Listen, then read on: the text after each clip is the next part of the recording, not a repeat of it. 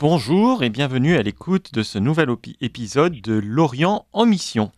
Aujourd'hui, nous partons pour le Liban et nous sommes en ligne avec Arthur Lanternier. Bonjour Arthur. Bonjour Benjamin. Donc vous êtes le chef de mission de SOS Chrétien d'Orient au Liban. Et puis nous sommes également en ligne avec Karen Ashkouti, qui est la directrice des projets de SOS Chrétien d'Orient au Liban. Bonjour Karen. Bonjour. C'est bon, je me suis pas trompé sur votre nom? non, ça va, c'est Ça va, au bout de six mois, sept mois, ça commence à venir. Oui. c'est parfait, ça va.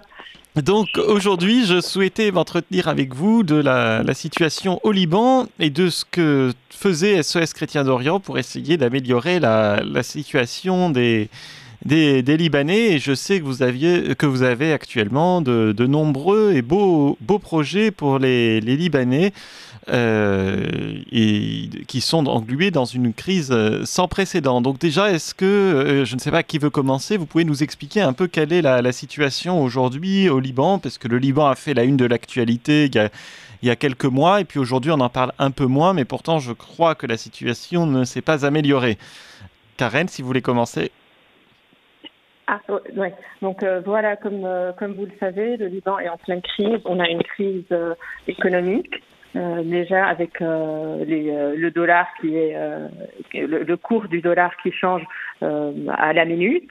On a une crise déjà, une crise politique, et en plus on a la crise sanitaire. Donc du coup tout ça a un, un, impact très négatif sur les Libanais, et donc ils sont ils sont en pleine crise à tous les niveaux. Et alors, là, Arthur, est-ce que vous pouvez nous détailler un peu cette crise au quotidien? Je crois que par exemple, notamment, il y a un gros problème sur l'essence, il y a des problèmes avec les écoles, il y a des, problèmes partout en fait. Exactement. En fait, comme disait Karen à l'instant, il y a vraiment une triple crise qui est en cours au Liban et on en voit les effets vraiment de façon immédiate. En fait, c'est fou à quel point la situation au Liban euh, vraiment se détériore, mais au quotidien. C'est-à-dire que chaque jour, c'est encore pire. Euh, vous voyez, à l'instant, euh, j'étais justement dans les rues de Beyrouth et Beyrouth n'est impraticable aujourd'hui à cause de cette pénurie d'essence. C'est-à-dire que les Libanais aujourd'hui ne peuvent plus se procurer déjà de un autant d'essence qu'ils veulent et en plus à des prix exorbitants. C'est-à-dire que tous les jours, le prix du litre de, de l'essence augmente et est de plus en plus rare. Donc on se retrouve avec des gens qui se retrouvent dans l'incapacité totale d'aller euh, d'aller au travail parce que sans essence, sans voiture, on peut pas se rendre au travail. Et souvent, c'est même un instrument de travail. Je pense à tous les gens qui justement sont peut-être taxis, etc., ou qui doivent aller euh, livrer euh, des légumes, etc. Moi, j'ai des amis aussi fermiers qui se trouvent dans la région du nord de la Beka, qui ne peuvent plus vendre leurs leurs fruits et légumes, qui malheureusement pourrissent par terre dans leur ferme parce qu'il n'y a pas de transport pour aller les vendre sur le marché à Beyrouth. Donc en fait, c'est malheureusement, comme vous dites, il faut à mon avis bien comprendre ce qui se passe au Liban avant de justement présenter justement les réponses que SOS apporte.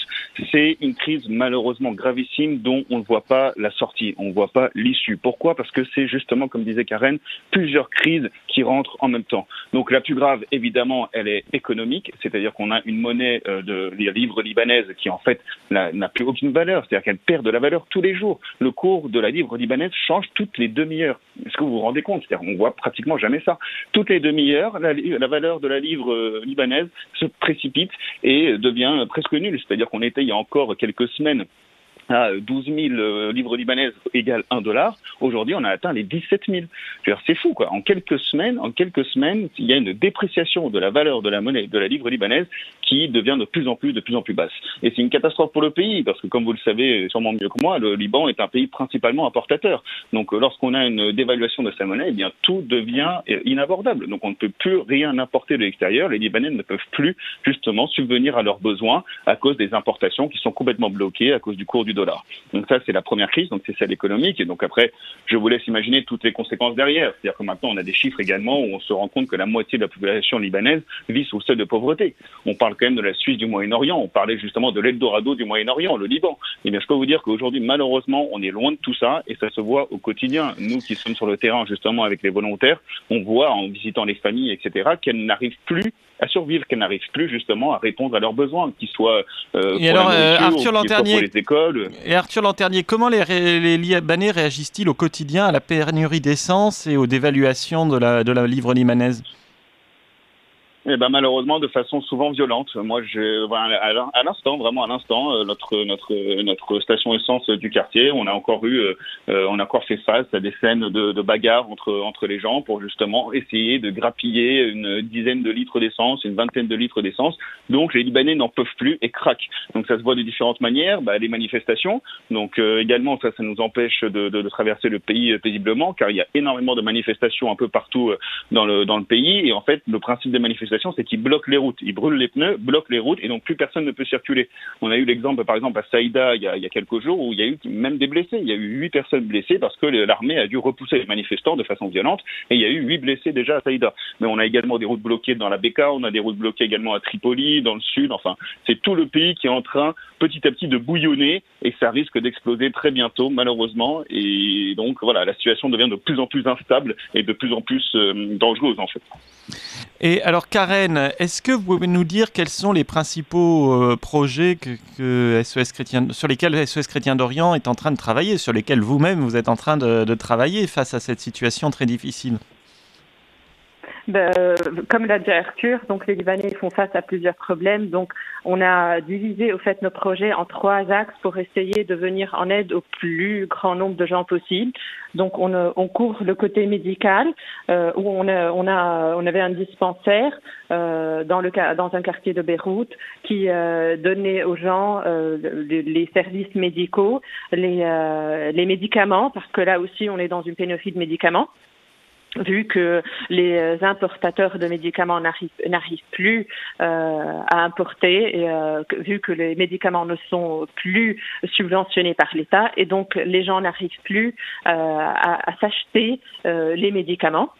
Euh, donc on a de, on a notre, on avait notre dispensaire et là on a des on, on, est en train de ramener des médicaments pour pouvoir les distribuer aussi aux, aux dispensaires à différents dispensaires dans les différentes régions libanaises. Euh, on a aussi le côté éducation parce que euh, vu la crise économique, les écoles euh, sont aussi ont de graves problèmes économiques. Les, derniers chiffres nous disent que 85% des écoles ont des problèmes financiers. Donc ceci dit, euh, ceci est dû principalement aux, problèmes financiers des parents. Donc les parents qui n'arrivent pas à, payer leur scolarité, donc les écoles ne peuvent plus couvrir leurs dépenses. Du coup, SOS Chrétien d'Orient travaille à l'instant même à, à la, scolarisation, euh, au financement de la scolarisation des élèves de plusieurs, d'une vingtaine d'écoles. Euh, donc voilà, on essaie d'aider les parents et aussi d'aider les écoles euh, à payer au moins les salaires des profs, parce que vous savez, le problème de l'éducation, c'est un cercle fermé. et oui, si, si les, parents ne, peuvent plus payer les frais d'inscription, l'école ne peut plus payer les salaires des professeurs, et donc les professeurs ne peuvent plus vivre. Voilà, Ils ne peuvent plus enseigner, ils vont devoir trouver un autre boulot. Voilà, exactement. Donc euh, on essaie, on travaille sur ça et aussi on travaille sur l'axe du développement parce que, comme vous le savez, euh, vu la crise économique, il y a beaucoup de gens qui sont soit sans travail, soit qui ont un, euh, salaire qui est vraiment réduit maintenant. Donc du coup, dans le développement, on essaie, on a un projet de plantation de thym dans six villages du côté du Chouf, donc cette, sur 3000 mètres carrés, et qui vont donner aux gens une rentabilité financière qui sera de plus ou moins de plus ou moins 35 millions de livres libanaises, qui permettront à ces gens de pouvoir survivre, de pouvoir maintenir au moins euh, euh, au moins un certain niveau pour pouvoir vivre au Liban. Donc, euh, on essaie de faire ça.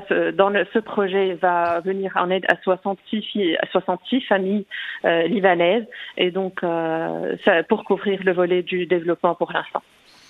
Eh bien, écoutez, merci pour, d'avoir expliqué ces, ces deux, deux, gros projets. Donc, euh, soutien aux, aux écoles, euh, aux écoles libanaises. Alors, je ne sais pas, euh, donc on parle d'une vingtaine d'écoles. On avait parlé d'un fonds d'environ 100 000, 100 000 euros. Je ne sais pas, bon, ça c'était le projet au début. Donc, en, dans notre, rendez-vous en mai, je me souviens avec le, secrétaire général de l'enseignement catholique, je ne sais pas encore exactement où vous en êtes maintenant dans, le calcul. Et puis, donc, le, soutien aux familles du développement pour leur permettre d'avoir un travail avec ces plantations de, de thym. Arthur Lanternier, il y a également des, pas mal de choses prévues pour cet été pour les enfants, c'est ça? Absolument, absolument. Donc là, on a couvert en fait, on va dire le, le, l'aspect projet, c'est-à-dire tout ce qu'on fait, tout ce qu'on peut mettre en place pour justement faire rester les chrétiens libanais et donc leur, les rendre indépendants, mais également tout le travail des volontaires qui sont sur le terrain. Et en effet, euh, comme chaque été au Liban, alors malheureusement l'année dernière on n'avait pas pu pour des raisons évidentes, évidentes euh, sanitaires, mais cette année, cet été, on va enfin pouvoir reprendre les fameux camps d'été, les fameux patronages. Donc en fait, SOS Chrétien d'Orient, on a une certaine tradition au Liban, c'est de justement euh, se concentrer maximum sur la jeunesse, sur les enfants durant la période de l'été. Et étant donné qu'ils sont en vacances et qu'ils n'ont pas école, et eh bien souvent malheureusement il y a des enfants qui sont assez désœuvrés, qui n'ont pas les moyens bah, justement d'aller respirer un autre air, d'aller voir autre chose, d'aller s'amuser, etc. Et donc c'est pour ça que les volontaires de SOS Chrétien d'Orient sur le terrain s'engagent pour aller faire découvrir autre chose à ces enfants, les emmener avec eux pour faire toutes sortes d'activités pédagogiques. Et on est très heureux parce que justement cette année on va pouvoir en faire plusieurs et dans différentes régions. On va en faire donc dans la région euh, du Chouf, on va en faire également dans la région de Beyrouth, dans la région de Tripoli, dans la région de Kaha. Bref, nous allons pouvoir cette année emmener des dizaines et des dizaines d'enfants justement faire des activités pédagogiques et euh, disons on va essayer de leur permettre d'oublier un, un, instant en tout cas cette crise qu'ils traversent parce que même les enfants également sont touchés. Euh, vous savez lorsqu'il y a une crise économique dans un pays, eh bien ça affecte toute la famille, hein, le couple mais évidemment les enfants et donc pour essayer de les faire un peu leur faire un peu oublier pendant un temps pendant un certain temps toute cette crise et toute cette souffrance qui est en cours dans le pays, c'est pour ça qu'on décide justement d'emmener ces enfants euh, voilà à la montagne, au bord de la mer, etc., faire des activités pour respirer un peu, voir un autre air et essayer d'oublier un instant euh, toute la souffrance qu'est en train de subir le peuple libanais. Voilà, et c'est vrai que c'est une, un peu une tradition, les, les camps d'été de SOS Chrétien d'Orient au Liban. Je crois que ça fait la, cinquième année que, que l'association organise euh, cela au Liban et c'est toujours un moment de, de joie et puis d'échanges entre les, les Français et les, et les Libanais. En fait, nous on était tellement tristes l'année dernière de ne pas pouvoir en organiser à cause du, Covid que cette année justement voilà, on a vraiment insisté. Alors même si on a toujours malheureusement quelques cas Covid au Liban qui nous empêchent de faire certaines choses, mais mine de rien, c'est quand même beaucoup plus libre que l'année dernière et donc heureusement on a les volontaires français qui vont enfin pouvoir passer du temps avec ces enfants. Et c'est vrai lorsqu'on interroge les volontaires des SOS Chrétiens d'Orient, ils reviennent toujours enchantés de ces expériences parce que c'est là où, comme vous dites Benjamin, qu'il y a un vrai lien qui se crée. C'est-à-dire on vit sur plusieurs jours en plein milieu de la nature avec ces jeunes enfants. Alors les âges, ça, ça varie, hein, ça va de 6 jusqu'à 15, 16 ans. Donc euh, vous voyez, c'est c'est quand même des souvenirs gravés dans leur vie. Ce, sont, ce seront toujours des beaux souvenirs pour ces enfants qui diront toujours un jour, voilà, nous on a eu des jeunes Français, des jeunes Français venus gratuitement sur le terrain pour nous aider, pour passer du temps avec nous, pour organiser des activités, nous apprendre les valeurs du sport, les valeurs du partage, etc. Mine de rien, on sait que c'est quelque chose qui, qui, qui marque et donc c'est pour ça qu'on trouve ça hyper important et qu'on travaille beaucoup là-dessus également. Et alors, dernière question peut-être, euh, Karen, euh, Karen Ashkouti. Euh, que se passe-t-il? Parce qu'il n'y a, a, toujours pas de gouvernement au, au Liban. Que, que, que, pourquoi en fait? Pourquoi? Parce que je crois que les, les, les, les auditeurs, les Français, les, ne comprennent pas ce qui se passe. Ben, malheureusement, nous non plus. Donc, euh, on sait qu'il y a qu'il y a des batailles à tous les à tous les niveaux politiques, au fait.